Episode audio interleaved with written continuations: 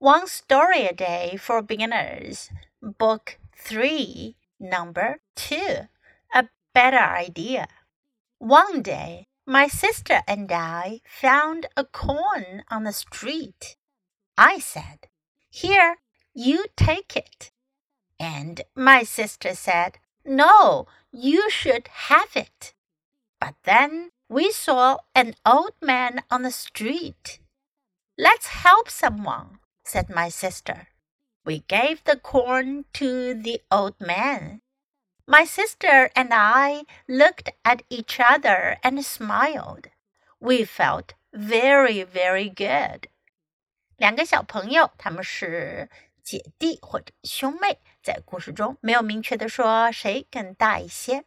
发生了一件事，然后他们有了一个 better idea，更好的主意。 One day，有一天，my sister and I found a corn on the street。Found 是 find 的过去式，表示找到了，找到了一个 corn 硬币，在街上找到了一个硬币。I said, "Here, you take it." 我就说，哎，你拿着。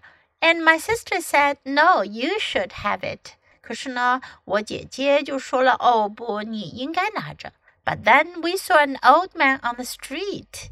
但这时候呢，我们看到街上有一位老人家。Let's help someone," said my sister. 我姐姐就说了，我们帮助别人吧。We gave the corn to the old man. 我们把硬币给了老人。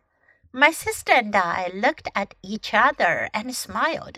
我姐姐和我呢，互相看着，look at each other，互相看着对方，and smiled，然后笑了。We felt very, very good. 我们 感觉非常非常的好。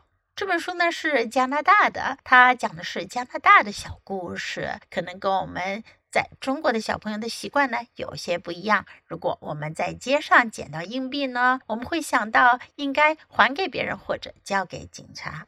OK，now listen to the story once again. One day, my sister and I found a corn on the street. I said, Here, you take it. And my sister said, No, you should have it. But then we saw an old man on the street. Let's help someone, said my sister. We gave the corn to the old man. My sister and I looked at each other and smiled. We felt very, very good.